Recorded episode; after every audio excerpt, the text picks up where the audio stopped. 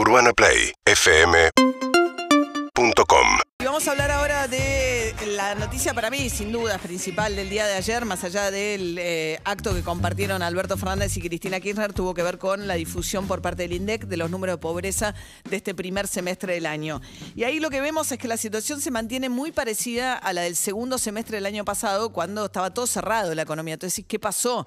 Si la economía se recupera un poco, ¿por qué los niveles de pobreza no mejoran?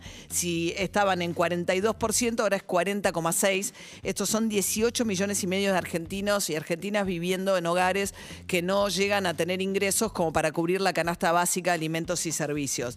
Rafael Rothman es director del programa de protección social de una ONG que trabaja muy bien en estos temas que se llama CIPEC. ¿Qué tal, Rafael? Buen día. Hola María, ¿cómo estás? Bien. Ahora, ¿cómo se explica que la economía se haya recuperado este primer semestre y que sin embargo sigas teniendo una pobreza muy similar a la que tenías el segundo semestre del año pasado? Hay una combinación de factores ahí. Uno es que, acordate que esto es el primer semestre, y el primer semestre de este año la recuperación no fue tan fuerte. De hecho, tuvimos una segunda ola de cuarentena en el primer, en el primer semestre. Entonces, no, no, no es, no estamos comparando con la situación de ahora, estamos comparando con la situación de entre enero y junio. Pero además de eso, lo que también ocurre es que durante el año 2021 dejamos de tener eh, los programas como el IFE que ayudaban, digo, no resolvían el problema de ninguna manera, pero ayudaban a contener el daño de alguna familia. Entonces eh, la situación del año pasado mejoraba.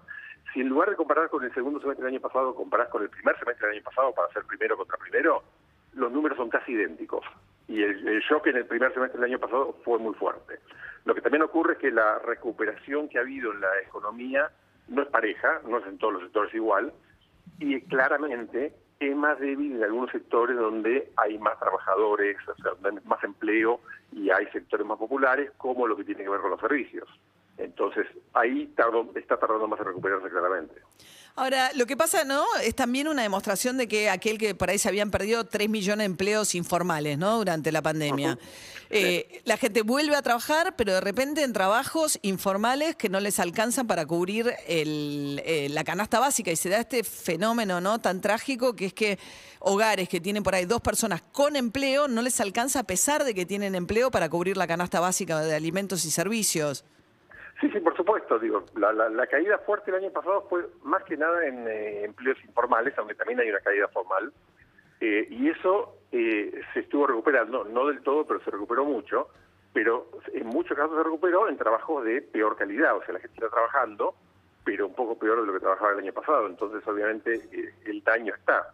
Ahora, a ver, eh, en términos concretos, lo que nos dicen los datos de ayer es que estamos igual que como estábamos el año pasado, que, los problemas que teníamos el año pasado se parecen mucho, con un par de aditamentos que creo que son importantes tener en cuenta. Uno es que eh, cuando hay un shock del, tipo del que empezó a haber en, en el 18 y 19, pero se profundizó muchísimo el año pasado, eh, la gente lo resiste en parte porque tiene ahorros, tiene ahorros en plata, literalmente, pero además tiene algún capital acumulado de capital social, de que tengo un vecino que está un poco mejor y me banca, que tengo mi hermano, mi primo, vas a encontrando maneras de subsistir. Cuando el shock se extiende y deja de ser shock para ser un problema estructural, uh -huh. ese capital se gasta. Uh -huh. Y entonces, eh, una cosa que nos preocupa es que el mismo número ahora que el número del año pasado refleja una situación peor, porque la gente tiene menos recursos claro. donde acudir para compensar esto, ¿no? Claro. Y, y, si miran los datos históricos de Argentina, eh, en Argentina hace 30 años que tenemos tasas de pobreza que no bajan del 25%. Uh -huh. eh, y entonces eso lo que te hace es que tenés un sector muy grande de la población que ya tiene eh, un par de generaciones viviendo en pobreza crónica. Claro.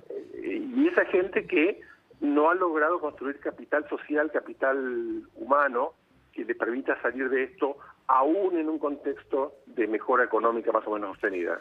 Y Rafael, el tema de la distribución regional, porque hubo una leve mejora en el conurbano, pero empeoró el, nor el norte del, del, país. Sí, sí, pegó, pegó, eh, digo, en, en, este caso los números pegaron más fuerte en algunas eh, ciudades del norte.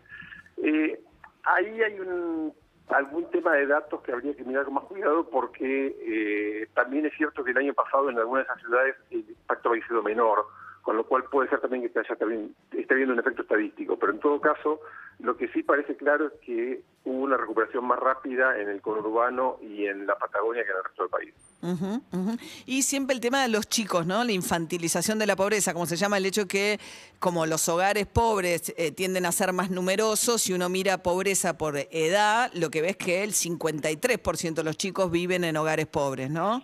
Eso es, eso, eso es eh, dramático y de vuelta eso es dramático por dos razones. Primero por la obvia, porque estamos hablando de El futuro. más de la mitad de la población de los chicos eh, vive en condiciones que no son adecuadas y eso es obviamente terrible.